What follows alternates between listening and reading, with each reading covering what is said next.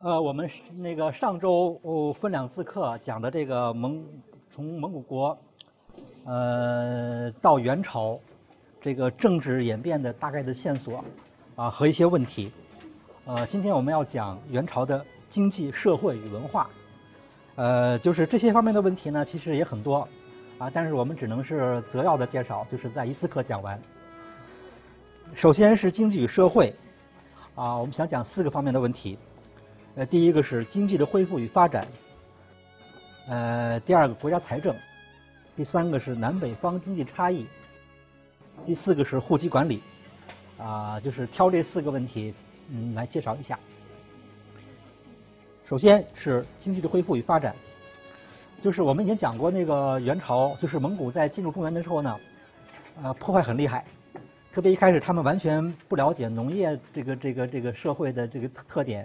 嗯，反正满脑子都是那个畜牧，就是那种草原的游牧的那种观念，呃，不太注意保护这个这个这个啊人口啊，保护这个农业经济，所以那个破坏是很严重的。呃，但是到忽必烈继位呢，就有所改变。这个前前次课也讲了，就是忽必烈当时那个推行汉法，一个重要的表现就是他要推行重农政策，就是开始。就从原来不懂农业到现在知道农业是很重要的，这个是有这样一个转变。具体来说，他的农业当时有这样的一些具体的那个嗯重要的事情吧。一个是他设立了一个专门负责呃就是督促农业生产的这么一个机构，叫大司农司。啊，这个下面有一条资料，就是当时的一个人说的，说当时是照例大司农司不治他事，而专以劝客农桑为务。就是设立了这样的一个机构来抓农业。呃，第二个是那个在当时规定的那个对地方官的考核标准当中，头两项一共有五个标准，头两项主要就是和农业有关的，就是户口增、田野辟。啊，像这些东西呢，呃，放到别的朝代都是很平常的，但是在元朝，由于他考虑到他是一个游牧民族，呃，在那之前他对农业 很不了解，而且破坏很厉害。那放在这样一个背景下看这些措施呢，当时就还是比较重要的了。第三个是在农村建立社这样的一种管理单位，呃，原则上是每五十家呃是一个社，推举一个社长。这个社呢，就是这种东西，嗯，很早就有，而且呢，直到那个上个世纪，我们还有人民公社这样的一种组织。就是它的 这个来历十分悠久。那在古代的社呢，社一般指的是一种民间的，呃，就是自发的结合的一种组织。呃，那么在中古时期，那种社大概是以宗教的目的比较多，像这种佛教的那个传播以后，佛教信徒结社什么的，好像这个时候用用这种社这个这个词比较多见。呃，那么到了这个金元之际，就是在金朝灭亡到元朝建立这段时间里面呢，因为北方的那个生产破坏的很厉害，就有一些农民他们在生产的时候，他们就自愿的结成一种互助组织，也叫社。等于在这个时候呢，政府是把这个组织给加以统一并且推广了。就是呃，既然他发现有这样的组织，他就觉得想用利用这个组织来那个抓农业生产，所以他就把变成一个行政命令，要求全国老百姓都要。全国的农村都要设立成立社，呃，这样的一种组织，专门有个社长来负责农业。那么实际上呢，社长后来还要管那个呃维护治安一些杂事儿，呃，就等于是这个社是它是一个很基层的这么一个管理单位了。啊，实际上元朝还有根据宋朝、金朝沿用下来的基层管理单位，它本来是有的，它本来就是有本来这管理单位叫理政和主守，这是唐宋以来的。特别是宋朝以来的那个基层管理的那个、那个、那个人员，就是地方的单位是里了。那么等于现在社呢跟这个有点重复，但是社它是主要是这个组织这个农业，就是这个这个这个协调，就组织这种农业的合作什么的，是这样一个目的。那它当时呢还是有一定的价值，但是后来呢，大概这个社就慢慢的和这个呃基层管理的这些里政组守就有点混淆了啊，而且它的那个。就等于这这些人都是最基层的管理人员，他地位是比较低的，啊，国家是不发工资的，完全是民间的一种义务，就就就就找一些人来 来做这个工作，啊，没什么权利，但是还嗯可能会有一些职权的那个风险，就是那个那个呃，反正就是这个工作其实大家也不是都到后来一样，也不是不是很愿意做。呃，射的问题还可以，大家可可以注意到那个《水浒传》里面提到过几次，就是那个呃那个后来那个梁山伯聚义，就是那个那个聚义以后，那个李逵劝宋江做皇帝，就是是那个杀到东京什么的。后来宋江就大怒，就说不不准胡说，说你再要胡说，我就把你舌头给割了。李逵就发了一句牢骚，说：“我是让你做皇帝，又不是做社长，那个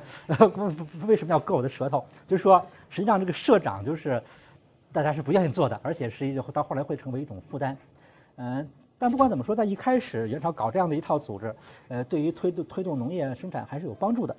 那么这边的一个文一个图片是当时的颁布的文件的一个，就是元朝的一本书里面登录的那个。啊，当时设立社这样的一个具体的一些的规定和一些那个要求，就是一个原始文件吧，嗯，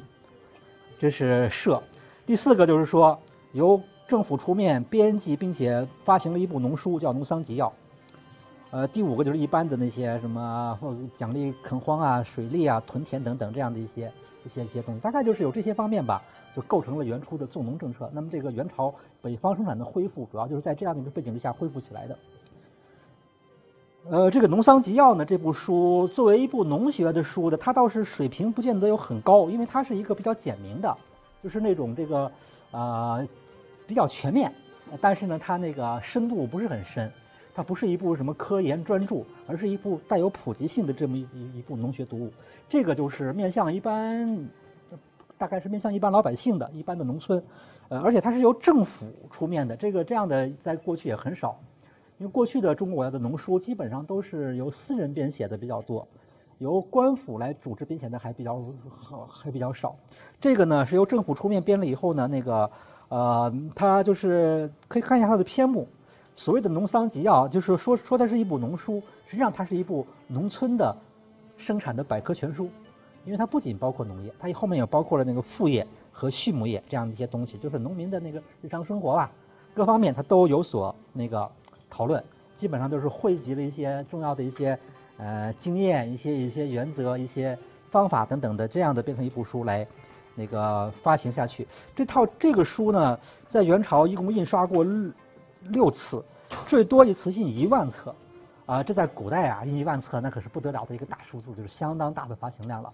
在古代的条件下，其实这这这是就是印的相当多的，算是就说明这个书还是很有影响。这是这个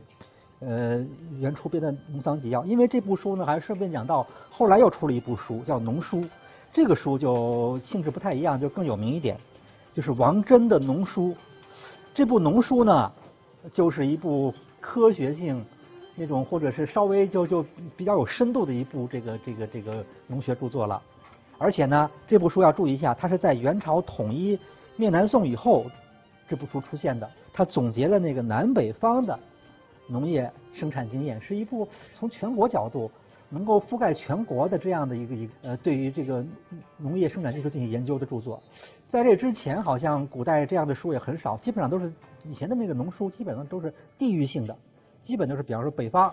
啊是就就就比方说过去的那个呃贾思勰《齐民要术》，像北魏的，他就是基本就是讨论的是北方的那个农业生产技术。呃，而而在南宋呢，也出版过一些专门讨论南方那个水田的那个生产技术的书。而现在这样出出了一部比较综合的书，这一般也这个书也被作为一个元朝统一的这么一个成果来是就是来看待的。这个书呢，后后在科学史上也有一些地位。这就是讲到那个呃农书，顺便讲一下后比较晚的一部这个这个王真的农书这样的一部著作。嗯，总之就是这样的话，经济。呃，北方的经济呢有了很大的恢复吧。呃，那么关于南方也要讲一下，南方呢，就是说，首先就是说，我们要知道，就是元朝在灭南宋的时候，呃，在南方的破坏呢，不是像当年在北方破坏那么厉害，就当时就等于已经有已经有一些进步，就注意到保护这个这个农业生产的这样的一些问题，也有破坏，但是会比较小，所以后来恢复发展呢也还比较快。呃，就是说是整个这个南方，特别是江南，呃，受到的这个战争的这个冲击呢，不是很大。呃，现在的问题是，就是说对于元代这个社会经济到底怎么看？呃，元朝的经济跟过去相比，到底是进步了还是落后了？啊，或者说倒退了？这个是有一些争论的，就是有一些不同的看法。嗯，比方说那个研究宋史的这个专家学者，呃，也包括一些那个就是专门研究那个古中国古代经济史的专家学者，一般都认为元代经济是倒退的，是落后的，就比宋朝肯定是要，就说等于是本来要没有它，那宋朝经济就那经济还会在宋朝基基础上继续发展，但是到了，但是由于蒙古的这个这个进入，所以那个好像把经济的那个那个那个发展的那个那个势头给拖住了。是有这样的一个一个一个比较普遍的看法，呃，但是那个搞元史的一些学者呢，都大概为元朝说话的比较多，就不大同意说那个那也不一定，说这个元朝虽然是破坏那个很厉害，但是后来恢复的也很好，而且说破坏主要是北方，南方的话就是在这个发达地区南方破坏的本来就不太严重，所以后来恢复的那应该没有什么这个这个倒退，就是他们这个看法不太一致，呃，看法不一致呢，主要就是因为。这个搞古代经济史呢，有的时候缺乏一些那个很具体的一些数，特别缺乏这个准确的数字来让你做比较，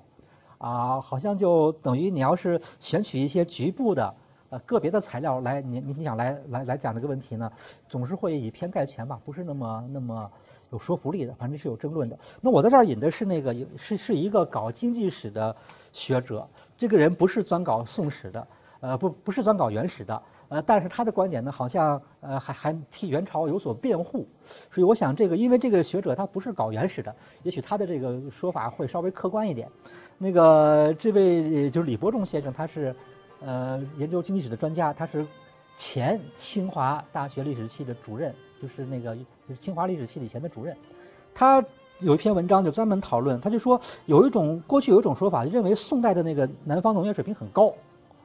呃，达到一个很高的高峰。呃，但是从宋以后就等于走下坡路或者停滞不前了，就好像没有什么再没有没有什么大的突破了。呃，而且这个责任呢，恐怕很大程度归结于元朝，有这样的一种说法。那么他认为呢，他通过对于一些具体的技术啊和一些那个那个那个资料的探讨，他认为不是这样。他认为恐怕这个就江南农业来说呢，从宋到元到明到清，它还是一个比较渐进的发展过程，没有什么出现什么明显的波动。这就是他的那个那个看法，而且他认为不能把元朝的那个征服呃看成一个转折点，好像从这个时候一下就不行了。他他这个观点呢，我觉得也可能还有一定道理，因为他是专门搞经济史的，而且他批评了那个有些研究宋代经济史的学者，说认为他们就是专门找那个就他他把他们的研究方法批评为叫做选精和集萃，就是专挑那个个别的。呃，那个那个比较高的数字，因为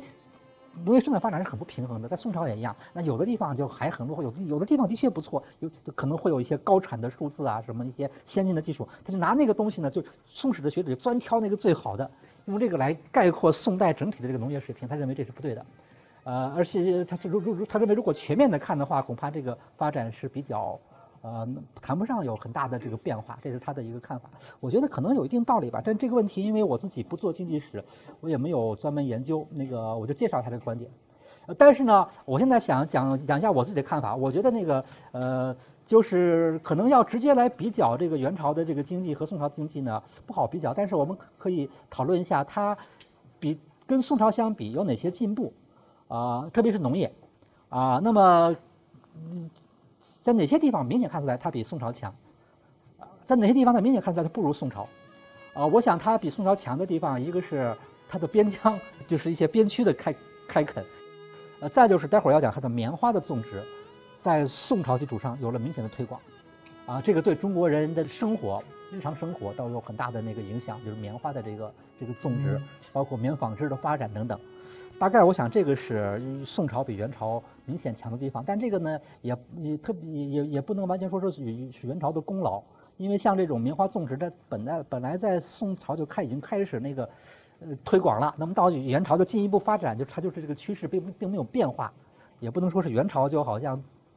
特别推动了这个棉花的种植了。但不管怎么说，就元朝是这些方面是值得，好像还比宋朝你要比较会会好一点。哪些方面不如宋朝？我觉得有一个问题他没有讨论，其实很明显的，就是在那个呃，宋朝全国有两大经济中心，一个是东南地区，就是江南、江浙这一带；一个是四川。但到了元朝，这两个中心呢被干掉一个，因为四川已经彻底被这个打坏了。就是那个在蒙古那个那个那个灭南宋的过程当中，他先进入四川，呃，双方在四川打了这个几十年的将近半个世纪的这种拉锯战，破坏的一塌糊涂。那个死了很多人，呃，但这个不说了，还有好多人就就是那种逃走了，就不在四川待着了。所以四川整个在元朝就是。一直到元朝统一，后来一直到元朝，甚至一直到元朝灭亡，我觉得四川这个地方一直都很很荒凉，至少给我的印象是这样。呃，没有什么，呃，人也很少，嗯，国家在那收的赋税也很少，文化也很不发展。整个元朝没有没有出过一个四川，没有出过一个名人。大概我我我我觉得在元史里面有传的那些人里面没有一个四川人，这就是很很很糟糕的一个，说明这个地方毁灭打击很大。我们知道四川在宋朝是那个出过什么苏东坡那样的大人物，但在元朝彻底就不行。而且不光元朝，一直一直到明朝前期，四川都不行。到明朝中叶，四川才开始起来。呃，像这样的一些地方，恐怕也得考。就说实际上元朝的那个，至少是我觉得这两个大的经济中心被打掉一个 这样的一个一个一个情况，呃，还是值得考虑。呃，恐怕元朝的经济总体的水平，我觉得那不不不能不会比宋朝。不不，恐怕不能认为会比宋朝更更发展，还有一些别的因素，别的当然比较麻烦。比方说，在宋朝的话，那个基层的农业、基层的农村市场，有这样一种东西叫草市，这个资料很多，还有人专门写过专著草市。但是就我的了解，在元代呢，这种草市这种东西好像很少见了，甚至于这个词都消失了，这是有点奇怪的。我不知道是不是因为战争的破坏，那个好像对于这种农村基层市场还是。呃，有有某种影响，反正就是，呃，也不能说元朝后来没有那个，就农村完全没有基层市场，但是它资料很少，而且它没有，就过去宋朝很常用的一个名称消失了，这个可能有点问题。但这个呢，啊，资料比较有限，还没有呃深入的研究，我就是讲一讲这个，大概就是这样一个情况，嗯。呃，棉花呢，那个就是这个研，这这这是一个大家讨论过很多的问题了，就是说，就就中国古代的那个那个。纺织原料本来是丝和麻，就是穷人都是穿麻的，麻，一个是麻，一个是葛，像葛这种植物现在都很少见了，但是在古代啊那个很常见，就是呃真正的棉什么棉布棉花是没有的，这个是在宋代开始在边边疆地区种植，那么到了这个元代就比较推广，整个好像南方至少在元代南方就棉花很普遍了，而且逐渐在往北方发展。呃，有一个资料就是忽必烈在位后期，元朝在南方设立设了五个木棉提取司，就是等于是五个专门来那个呃监督并且是这个这个管理呃这个这个这个棉花生产和和和和和税收的这么这样的一些一些单位，而且后来明确的在南方收的两税法里面的两税里面明明明确的列进去的一个项目就是要收棉花，所以这个一定是在南方已经相当普遍了，这就是。那个那个呃元朝的情况，而且呃棉纺织业跟着也有所发展。那么当然到了明清，整个这个棉纺织业呢就发展很大了。但是在元朝，这是一个很重要的一个一个一个一个过程。